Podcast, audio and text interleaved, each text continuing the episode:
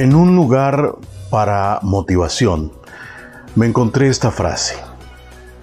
No crecemos cuando las cosas se vuelven fáciles. Lo hacemos cuando afrontamos desafíos. Vea y analice lo que dice esta frase. Para crecer, para surgir, para salir adelante, el ser humano necesita tener desafíos.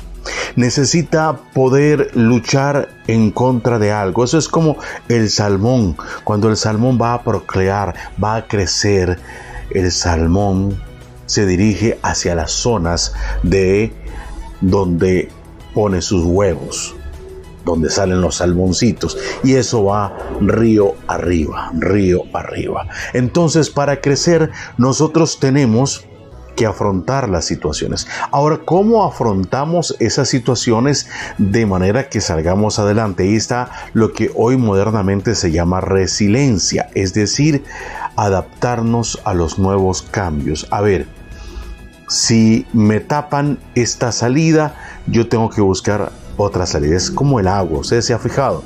Usted tiene un tubo lleno de agua y entonces él va a seguir el camino para la salida. Pero si usted tapa esa salida, esa agua se queda estancada. Se hace una grietita, un huequito con un taladro.